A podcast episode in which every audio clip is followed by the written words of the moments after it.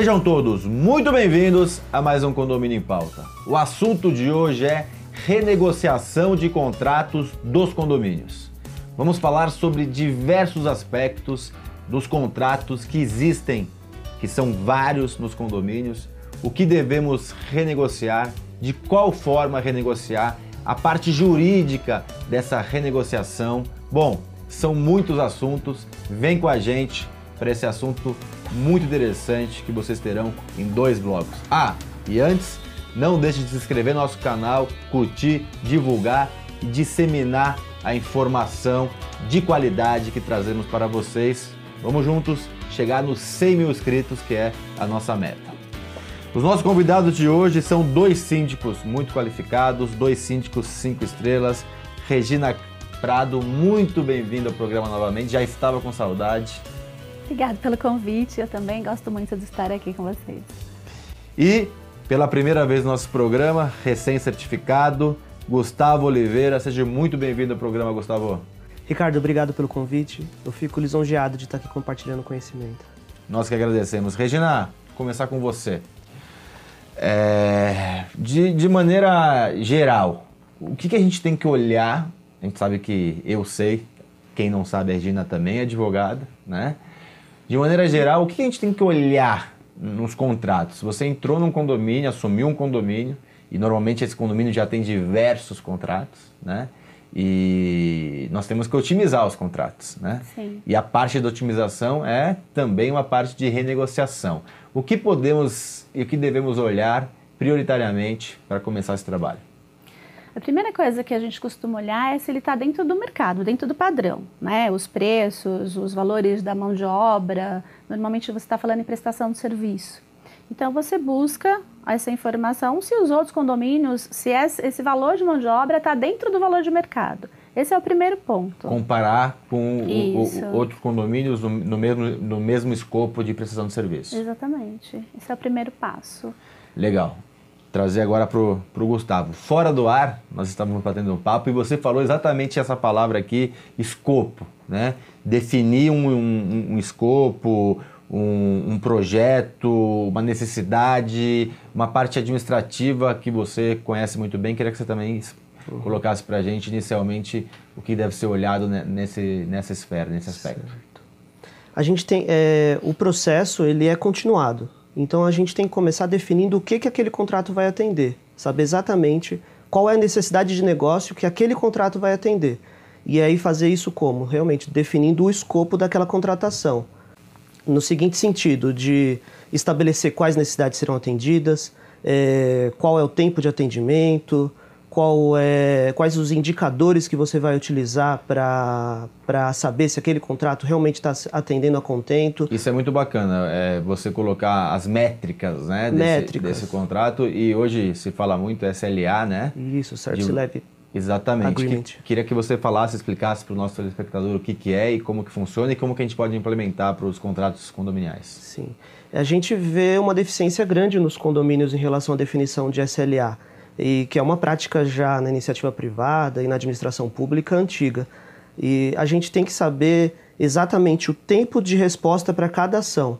Então, vamos, a gente pode citar um exemplo aí. Eu tenho um contrato de manutenção de CFTV. Dá um problema numa câmera, eu tenho que saber qual o tempo que a empresa prestadora de serviço vai chegar até o condomínio para solucionar aquela questão. E se não chegar, eu já tenho que ter amarrado no contrato uma cláusula de penalidade por aquele não cumprimento. Legal, esse é um aspecto bem interessante, não só por conta da penalidade, acho que essa penalidade é o menos importante, porque normalmente não é algo significativo financeiramente, uhum. mas é algo que você consegue ir acompanhando e verificando se está sendo bem atendido, se, o presta... se a prestação de serviço está sendo de qualidade. E trazendo para você, Regina, nem sempre a renegociação tem que ser financeira, né? Você pode ter alguns outros tipos de renegociação. Você pode, por exemplo, numa numa prestação de serviço de terceirizada de mão de obra, você pode ter um, um, uma tecnologia nova implantada, um posto de trabalho de uma maneira diferente. Você tem outros aspectos. Você tem que olhar o contrato de maneira macro, né? Como que você enxerga isso? É, da, partindo daquela primeira premissa, né? É, o que tá, o que tem no mercado e o que você tem nesse condomínio que você assumiu. É, partindo daí, você vai verificar se os postos estão adequados. De repente, você tem uh, um auxiliar de serviços, mas o que precisa ali é um, manute um manutencista. Né? Hoje em dia, primordialmente, os condomínios precisam de manutencistas. Uhum. É, esses, com exceção dos novos, os recém-entregues, os condomínios com 4, 5, 6 anos, essencialmente eles têm que ter um manutencista. E você não encontra postos de manutencistas de terceirizadas, nem os próprios em condomínios. É muito difícil chegar e já ter esse posto ali instalado. Né? E, então você tem que ter a visão de que o condomínio precisa de manutenção. E aí substituir algumas situações. Né? Um, um agregado, um auxiliar de serviços, porém com os adicionais para que ele tenha outras noções, consiga fazer outras coisas e otimizar a prestação de serviço dentro do condomínio.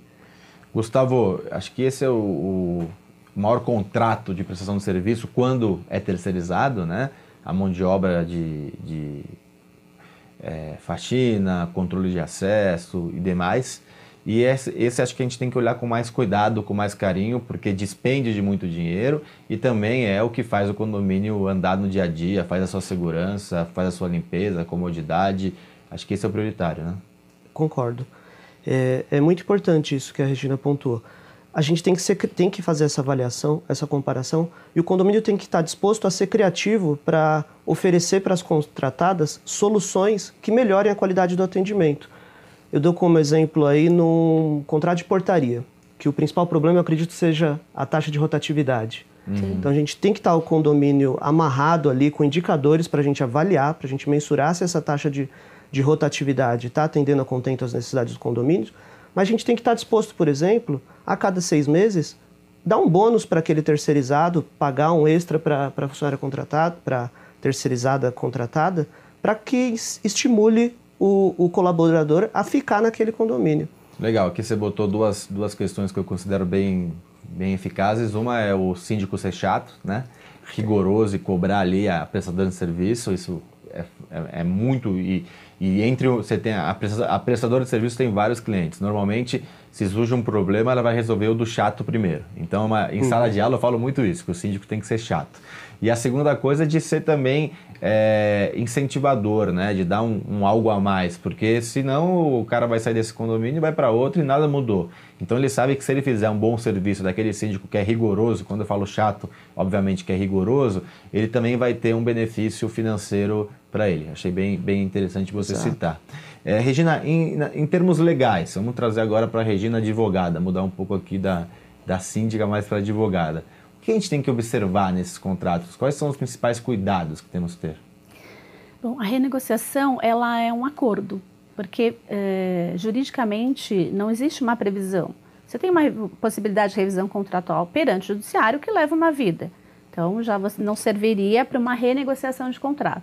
Você tem que verificar o que o prestador vai pedir para você, condomínio, para conseguir renegociar as cláusulas contratuais, seja em redução de valores, seja é, em algum tipo de bonificação ou implementação de um sistema é, digital que viabilize a própria rotina ou equipamentos, né, que hoje que é fundamental que a empresa é, envolva equipamentos na prestação de serviço para otimizar a rotina daqueles funcionários.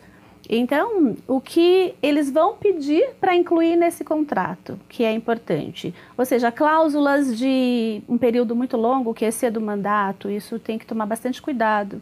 Cláusulas de é, multa por rescisão antes uhum. de X período, isso também tem que tomar bastante cuidado.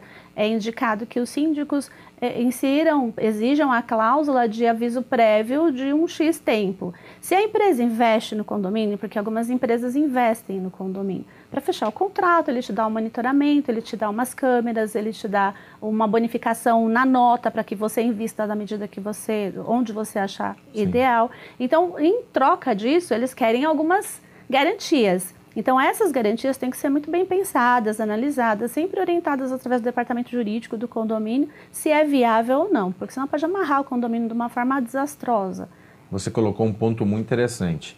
Sempre que tiver um contrato, ou sendo assinado pela primeira vez, ou renegociado, é importante você ter um acompanhamento jurídico, pra, porque quem não é advogado, quem não é advogado especializado na área contratual, tem um pouco de. pode cair em, em, em armadilhas. armadilhas. né? Eu acho que isso é um ponto super importante. É, não sei se você concorda, Gustavo, de, de, desse ponto de vista. Concordo sim. É, os aspectos Jurídicos são de suma importância e o síndico tem que se valer de um especialista para não cair nas, nas ditas armadilhas aí. Eu acrescentaria é, ali em paralelo, para mim de equivalente importância, a questão da necessidade de negócio. Então, para que chegue no jurídico, o síndico tem que ter um conhecimento de preferência avançado daquela necessidade de negócio que vai ser atendida pelo contrato. Para quê?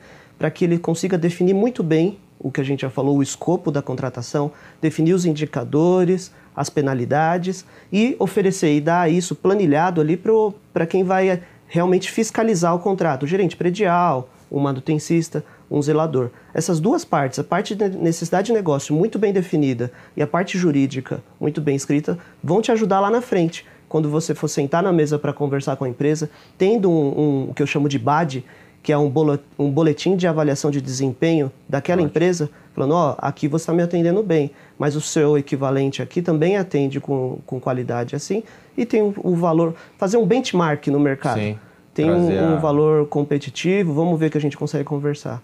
Eu tenho alguns pontos que eu queria falar com vocês no segundo bloco, mas são muito importantes, que é a questão de multa e rescisão, que é a questão de cláusula que eu ouço muito, cláusula leolina, cláusula abusiva, né? Na questão também de quando não está nessa cláusula, mas é, a questão ética e, e moral de eu fazer um contrato que passe da minha esfera, que passe do, do, meu mandato.